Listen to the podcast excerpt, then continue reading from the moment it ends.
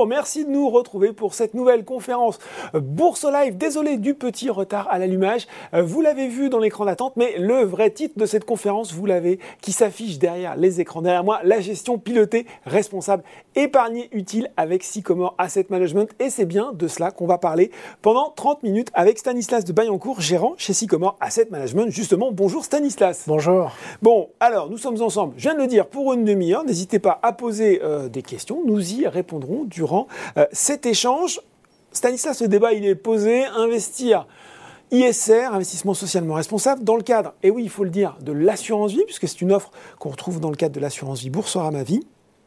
Il va falloir quand même qu'on explique les différents éléments de cette euh, phrase. Investir ISR dans le cadre de l'assurance vie avec Sycomore. Tiens, on va commencer. Qui est Sycomore Asset Management? Alors, Sycomore Asset Management est une société de gestion française qui regroupe un peu plus de 70 collaborateurs et qui aujourd'hui gère 8 milliards d'euros, donc mmh. un, encours assez significatif, qui a une particularité, c'est vraiment d'avoir toujours été très investi dans la gestion responsable, donc prenant en compte des critères dits ESG, c'est-à-dire environnementaux, sociaux et de gouvernance dans les entreprises. On l'a fait depuis le début, c'est une entreprise qui a plus de 20 ans mm. aujourd'hui, et depuis 10 ans avec des fonds qui ont été labellisés et qui ont été toujours très innovants et vraiment dans les premiers fonds dans ce C'était vraiment le postulat de départ de Sycomore. Oui, parce que le hein. postulat est de dire qu'en fait, euh, si on veut faire une vraie performance de long terme, il faut, par opposition à des coûts, de la performance de court terme, il faut vraiment que cette performance soit partagée par toutes les parties prenantes de l'entreprise, évidemment les actionnaires, mais également les salariés, les clients et toutes les communautés qui viennent autour. Et donc dans ce sens, la gestion responsable prend en compte toutes ces externalités, toutes ces, toutes ces interactions qu'ont les entreprises, et donc les valorise pour nous, euh, avec ce cadre et cette grille de lecture et d'analyse, vraiment sélectionner les entreprises qui sont le plus adaptées à ça, et qui du coup, et ça on le voit bien, dans la durée, ont de meilleurs profils de performance et mm. sont plus résilientes aussi pendant les périodes difficiles parce qu'elles ont des bases plus solides. Combien à peu près la taille des équipes chez Sycomore aujourd'hui? Alors c'est 70 personnes, 25 personnes dans l'équipe d'investissement, dont 8 dédiées à vraiment la recherche dite extra-financière. Donc à tous ces critères euh, dans les entreprises où on va regarder bah, mm. euh, comment ça se passe socialement, euh, quels sont les, des critères très simples. Ça peut être la formation, combien d'entreprises investissent chaque année dans, dans, ce domaine, son impact carbone, qu'est-ce qu'elle fait pour diminuer son impact environnemental, ou est-ce qu'elle a une politique liée à la gestion de la biodiversité? En termes de management, on va regarder comment les équipes sont faites. Est-ce qu'il y a de la diversité? Est-ce qu'elle permet aux gens d'évoluer en interne? Est-ce qu'il y a vraiment euh, un sens qu'elle donne au travail, une mhm. mission pour l'entreprise? Tous ces critères qui sont devenus aujourd'hui extrêmement importants et des vrais facteurs de performance. Bon, beaucoup de critères. Le deuxième point dont on doit parler, je l'ai dit, c'est investir dans le cadre euh, du contrat d'assurance vie, Boursorama Vie, avec la gestion pilotée. On va vraiment définir là aussi tous les termes. Qu'est-ce qu'on appelle gestion pilotée et surtout à quel type de mandat je vais avoir accès quand je suis un client Boursorama? Alors c'est vrai que le, cadre vraiment de l'apport de Sycomore avec mm. Boursorama, c'est d'offrir dans le cadre de l'assurance vie une gestion pilotée mais avec différents mandats pour différents profils de risque. Euh, ce qui permet à tout investisseur, parce que tous les investisseurs n'ont pas forcément les mêmes objectifs de performance, n'ont pas la même capacité à accepter le risque. Certains préfèrent des produits moins volatiles, avec moins de potentiel de gain, mais plus sécurisés, moins de risques de perte. Du coup, des investissements qui sont euh, euh, moins en action et davantage sur des produits obligataires ou de taux qui vont avoir un rendement plus régulier. Donc, ce qu'on a cherché, on le voit là sur le, sur le slide, c'est à offrir trois profils pour les investisseurs, donc un mhm. profil plus euh, défensif, plus prudent, euh, qui aura moins d'investissement dans les actions d'entreprise. oui, si on arrive à le montrer à l'écran, ça permettra de le, voir.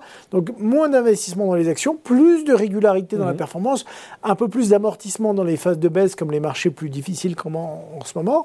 Ensuite, on a le, le mandat équilibré assez classique où là, on va dire qu'en moyenne, on a à peu près une moitié d'actions. Un peu de risque, mais pas trop. Exactement. Bah, une moitié d'actions, une moitié d'obligations. C'est un, type de profil qui performe assez bien euh, dans le temps.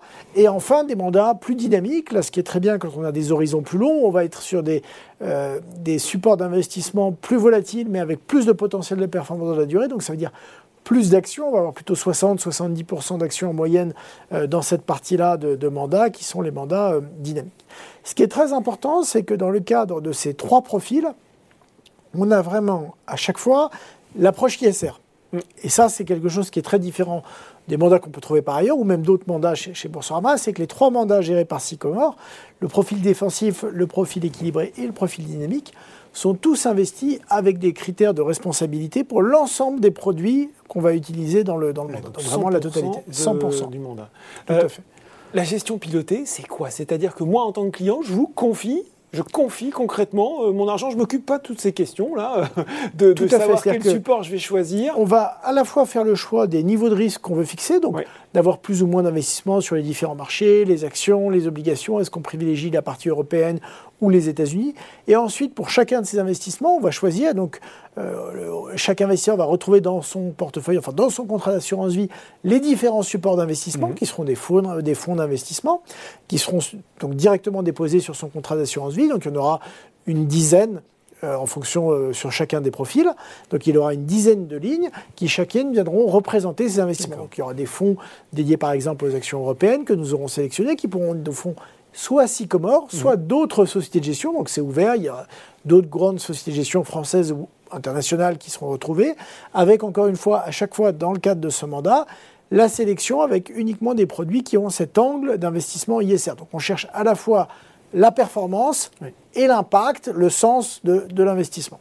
Vous l'avez un peu dit, euh, Stanislas, mais il va falloir qu'on revienne forcément. Une fois qu'on a dit ça, euh, le dernier point important, crucial même, c'est l'ISR, investissement socialement responsable, parce qu'on entend beaucoup depuis euh, plusieurs années, on a l'impression que toute la finance a basculé dans son ensemble dans l'ISR. Moi, j'ai envie de savoir quel sens concret vous mettez, vous, chez Sycomore Asset Management, derrière ce terme, investissement socialement responsable. Alors, du plus large, nous, c'est vraiment tout ce qui va permettre de regarder une entreprise à 360 degrés. C'est-à-dire de dire, on n'est pas uniquement là pour regarder que la profitabilité, le compte de résultats et la le bilan de l'entreprise. Euh.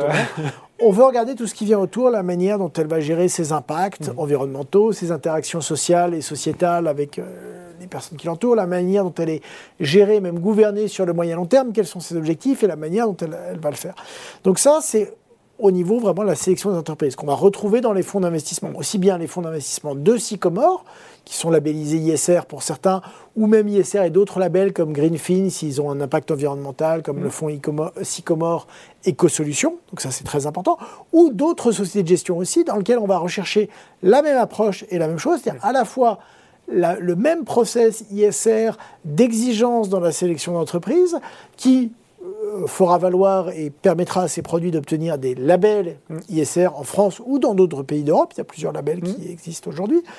Et mais qui va même avoir des exigences, ce qu'on cherche, qui vont au-delà des labels et une philosophie d'investissement qui soit vraiment dans cette recherche de performance partagée et de performance de long terme euh, générée par l'entreprise. Bon, c'est très clair.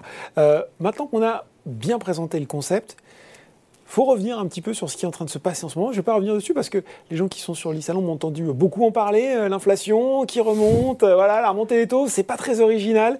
Euh, c'était cette, menace sans doute sur la croissance et des secteurs pas forcément super ESG, euh, e ISR qui se distinguent, les énergies fossiles, l'armement. Drôle de contexte quand même. Euh. Alors, tout à fait, un contexte changeant. Enfin, si on, résume un peu ce contexte en quelques mots, c'est euh, on est dans une période où il y a encore aujourd'hui une croissance économique relativement dynamique, mm. même si elle commence à ralentir à cause de l'inflation, à cause de la guerre en Ukraine ou de certaines conséquences du Covid, qui c'est moins le cas en Europe, mais dans d'autres pays comme la Chine, euh, peuvent parfois amener le pays à se, refermer. Donc ça, c'est un petit peu la toile de fond. Et c'est vrai que la guerre euh, entre l'Ukraine et la Russie a généré beaucoup de tensions sur les matières premières. On le voit évidemment sur le pétrole, on le voit aussi sur le gaz, et c'est pas forcément terminé. Donc c'est vrai que les producteurs de ces matières premières, à la fois les pays tout d'abord, et les entreprises ont plutôt euh, bah, eu un gain du fait de cette situation subie par les autres. Dans le cadre des fonds ISR au sens large, aussi bien chez Sycomore qu'ailleurs, euh, il y a plutôt du coup un impact euh, de ne pas avoir ces investissements-là qui ne répondent pas forcément à des objectifs de transition écologique euh, et, environnementale. Ce qui est assez facilement compréhensible. Tout à fait. Mais c'est dit ce qu'on voit aussi dans cette période, et ça c'est le plus intéressant, c'est quand on regarde les choses avec un pas de recul, on se dit mais finalement tout ce pétrole ou tout ce gaz, déjà pour nous en tant qu'Européens, il est systématiquement importé. Il est mm. très peu produit mm. euh, sur place. Donc on, nous sommes tributaires d'autres régimes, pas forcément démocratiques, situés un petit peu partout dans, le, dans le monde.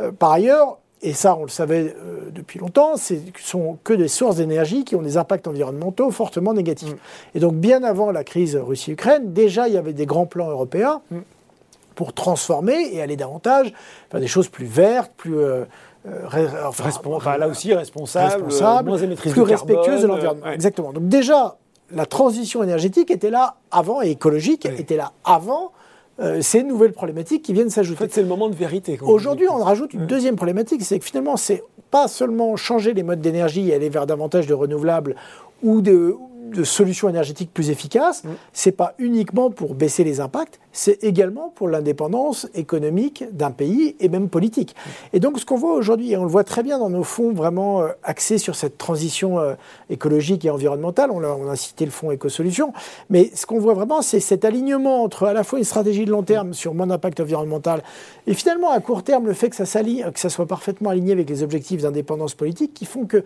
malgré le fait qu'on n'ait pas de pétrole, ces fonds-là et ces produits-là autour de la transition réalisent une très bonne performance cette année, mais ont aussi fait une très très bonne performance en 2020. Mm. Alors qu'à l'époque, le pétrole s'effondrait et toutes les sociétés pétrolières s'effondraient, à l'époque déjà, de par les nouveaux investissements qui étaient fléchés et destinés à ce secteur, il y avait déjà quelque chose en soutien fort. Donc on voit que, en effet, certains secteurs qui ne sont pas vraiment euh, inclus dans l'ISR cette année marchent bien. Euh, c'est le cas. Mais en même temps, l'ISR apporte déjà aussi des réponses à ces problématiques-là et de très bonnes performances dans ces domaines. Comment vous voyez la situation évoluer dans, les mois à venir chez Sycomore Asset Management sur l'économie et les marchés? Alors, on a aujourd'hui une problématique qui est euh, mondiale, on le remet à l'écran, mais euh, qui est une problématique d'inflation. Mm. Elle est beaucoup plus forte. Les courbes, elles font peur, hein, alors, c'est une, trajectoire de fusée. Là, alors, c'est un peu une trajectoire de fusée, et surtout, ça faisait longtemps qu'on n'avait pas vu ça. C'est-à-dire que l'inflation, objectivement, on en a vu un petit peu en 2007, 2006, 2008, mais globalement, depuis 20 ans en Europe, on ne sait plus tellement ce que c'est. On avait même peur de la déflation. Hein, on avait peur de la déflation. Euh, la, les gains de productivité, la technologie, la livraison à mm. domicile avaient fait que beaucoup de prix de biens et services, je parle le prix de la téléphonie ne fait que de baisser depuis 20 mm, mm. ans. Bref, on a vu plutôt des, prix euh, diminuer mm. euh, dans le temps sur certaines catégories de produits. Aujourd'hui, on a une très forte remontée de l'inflation aux États-Unis et en Europe sous l'impact de la hausse des matières premières. Et c'est encore plus fort aux États-Unis parce que comme il y a très peu de chômage, on est sur des points bas historiques, euh, on est également obligé d'offrir beaucoup plus son salaire, ne serait-ce que pour recruter.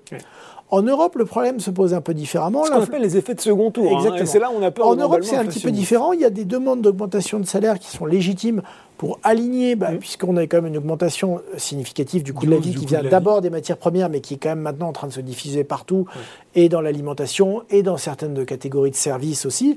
Il est évident que pour les pouvoirs d'achat suivent dans le temps ces hausses de coûts, euh, les hausses de, les hausses de salaire doivent venir. Mais il n'y a pas de problématique de recrutement de manière générale. Dans certains secteurs, ça peut arriver, mais de manière générale, parce qu'il y a un, niveau de chômage qui reste quand même beaucoup plus élevé en Europe euh, qu'aux États-Unis. Donc on a ce problème aujourd'hui d'inflation. Face à ça, on a les banques centrales qui pourraient répondre. Après euh, quasiment 20 ans de baisse ininterrompue des taux, et en particulier depuis la grande crise financière de 2008-2009, ont vraiment effondré les niveaux de taux d'intérêt. On le voit ici, ce sont les taux à 10 ans d'État français qui sont à des niveaux très bas depuis 2012-2013. Mm. Et par ailleurs, nous tous, on l'a ressenti quand on va emprunter de l'argent pour des emprunts immobiliers. Ça coûte pas cher. On a eu des conditions de financement extrêmement favorables au cours des dix dernières années.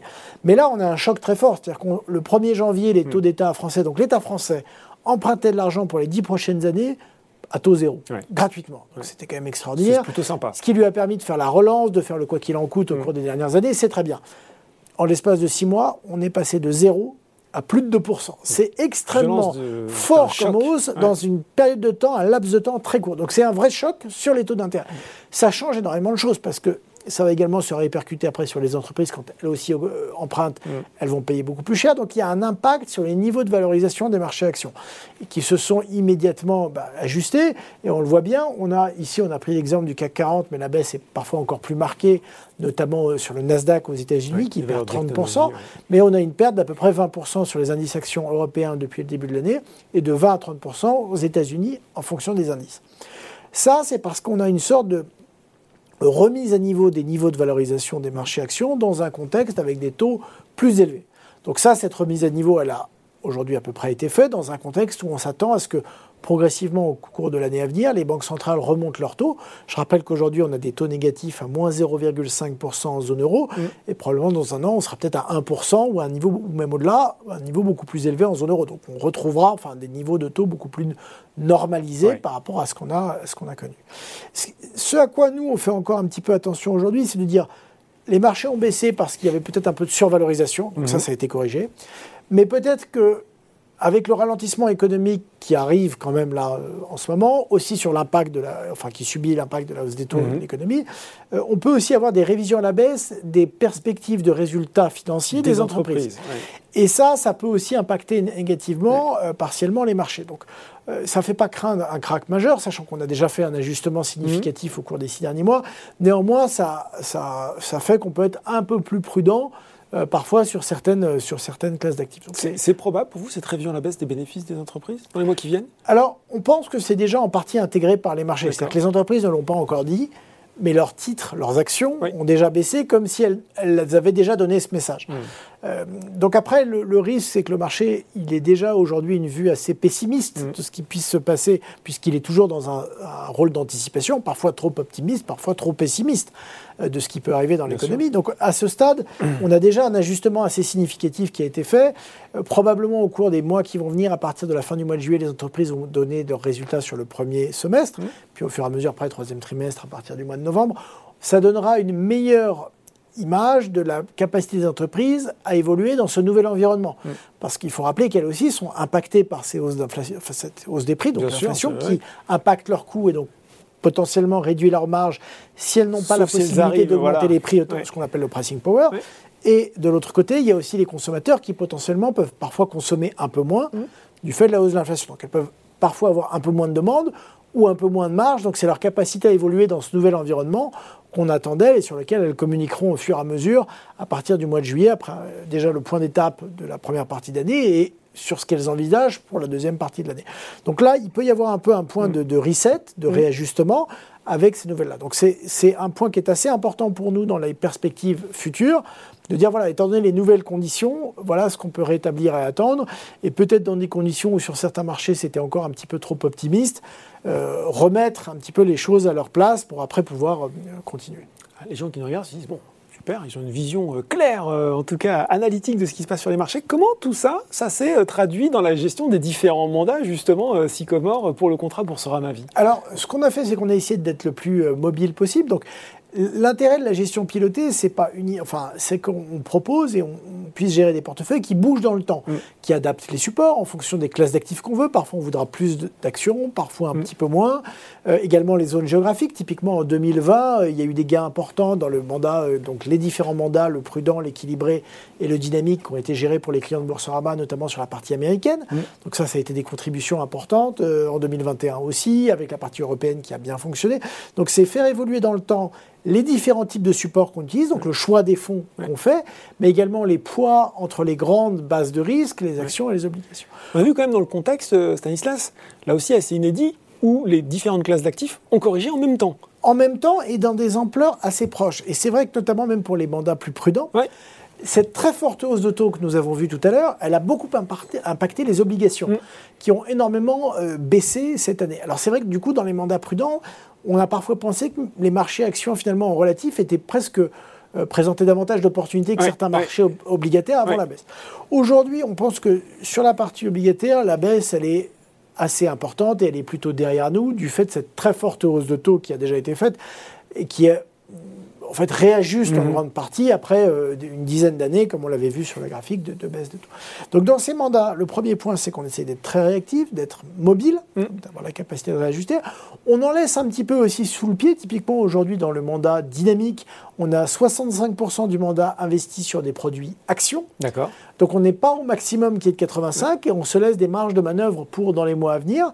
S'il y a davantage de baisse de marché, exactement, renforcer. Après, la question du timing, c'est toujours la plus importante, mais également la plus difficile.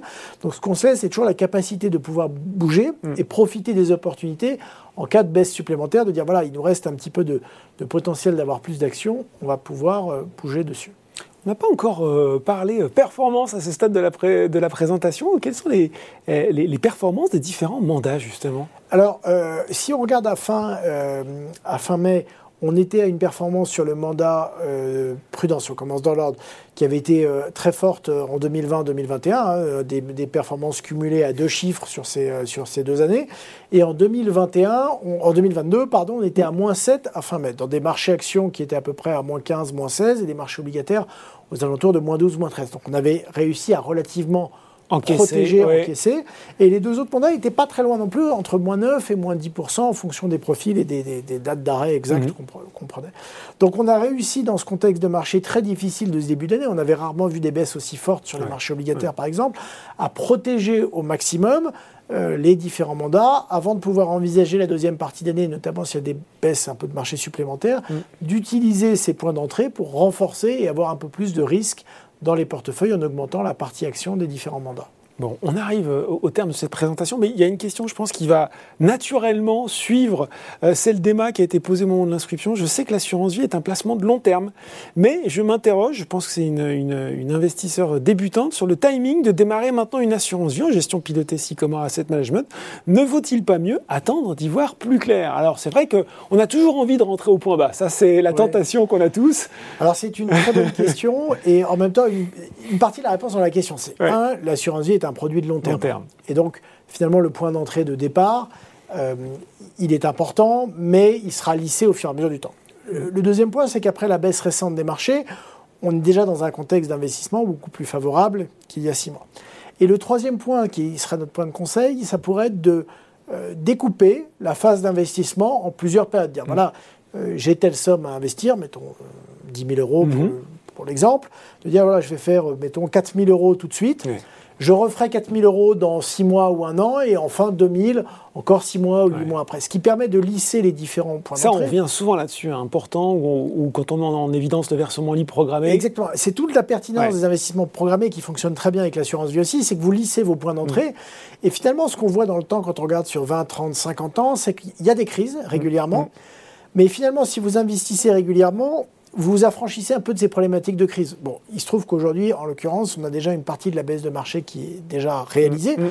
Donc on ne peut pas dire que c'est un point haut de marché puisqu'il y a une partie de- déjà de réajustement Bien qui a été faite. Mais néanmoins, par prudence, on peut toujours choisir de réaliser une partie aujourd'hui dans un contexte qui est déjà plus favorable, mais de dire voilà, c'est pas terminé, il y a une visibilité, mais la visibilité n'est jamais parfaite. Si Mm, on attend mm. le jour où c'est parfait, Mm. c'est souvent à un point haut de marché. C'est donc un ça, à force d'attendre. Favorable. Donc, ce qu'on conseille, c'est plutôt de découper la phase d'investissement en plusieurs fois. Ouais. Euh, question qui est tombée aussi, les notations ESG peuvent-elles euh, permettre d'identifier les failles à l'origine euh, des scandales récents dont nous avons entendu parler? Ah oui, Est-ce que c'est un, voilà, que c'est une protection quand on a cette Alors, le analyse c'est ça permet d'élargir Mm. la recherche et l'analyse que vous faites d'une société, Mm. parce que vous allez regarder d'autres critères. Donc ça n'enlève pas forcément, notamment quand il y a des fraudes qui sont masquées. Ouais, On voit pas forcément tout, tout, quand même. voilà, Ouais. quand il y a une vo- volonté. Néanmoins, en adressant un certain nombre de critères, vous pouvez voir ou avoir un petit peu de fumée. Mm. On dit, tiens là, on a quelques Quelque indicateurs qui précurseurs un petit peu. ouais. de choses qui ne sont pas parfaites Ouais. ou pas dans les meilleures conditions possibles de ce qu'elles devraient être. Et donc, dans ce sens, souvent, c'est assez protecteur des différentes choses. Alors, parfois, il y a des scandales qui arrivent où euh, il y avait très peu de choses euh, qui étaient visibles de l'extérieur dans Mhm. l'information euh, publique disponible pour les investisseurs. Mais on voit que l'ESG est une piste, euh, en tout cas, de, en tout cas c'est ce qu'on cherche, Mhm. euh, pour éviter ces questions-là. Mais à côté de la, de la recherche et de l'analyse, il y a également ce qu'on appelle l'engagement. Dans toutes les sociétés dans lesquelles nous sommes investis, nous échangeons régulièrement avec le management, nous votons aux assemblées générales, nous proposons des résolutions. Et on est dans un échange continu. Donc il y a aussi, il n'y a pas qu'avant dans la bonne direction, tout, tout ne se passe pas avant l'investissement. Ouais. Il y a également toute la vie de l'investissement où le rôle de l'investisseur, Mm. c'est également d'accompagner l'entreprise, de voter, de donner son avis et de pousser vers des changements pour de meilleures pratiques. Tout le terme de la transition, finalement, qu'on retrouve aussi dans cette position. Euh, une dernière question pour terminer. Quelle euh, crédibilité apporte le label ISR à vos investissements? Peut-on s'y fier? Alors le label ISR, c'est alors la France est un des premiers pays d'Europe à avoir mis en place des labels ISR, donc on a une certaine antériorité et expérience dans ce domaine. C'est un plus, ça n'est pas tout. Mm. Donc il y a une capacité à. Euh, c'est pour ça que dans nos exigences internes, on va au-delà, ou quand on choisit d'autres supports, d'autres sociétés de gestion, on ne s'arrête pas seulement au label. Mm. Il se trouve que dans le cadre de la gestion pour Boursorama, on a fait le choix d'avoir des produits qui soient labellisés Mhm. euh, dans- dans- pour vraiment prouver cette démarche ISR. Mais on va aller plus loin en regardant vraiment les process de gestion, aussi bien euh, évidemment les, Mm. les nôtres, mais d'autres sociétés de gestion, pour s'assurer que dans le cadre de ces mandats, il y ait vraiment euh, une gestion ISR de qualité puissent dépasser les exigences des, des labels. et, enfin, les labels, euh, qui est un point euh, important, c'est qu'ils vont évoluer dans oui, le temps. Oui, ils ne sont pas statiques. Exactement. Et ça, il y a un travail permanent qui est fait autour des labels qui vont être de plus en plus exigeants et donc euh, poursuivre ce chemin de transition et de dynamique vers l'amélioration. Oui, là aussi, tout cela n'est pas, pas figé. merci en tout cas. Voilà, investir responsable dans le cadre de la gestion pilotée avec Boursorama Vie. C'était le thème de cette conférence. Merci beaucoup Stanislas de Bayancourt pour vos explications. Merci. C'est fini pour cette webconférence. On est un petit peu en retard, mais c'est pas grave. Le programme continue sur Bourse Live et c'est tout de suite.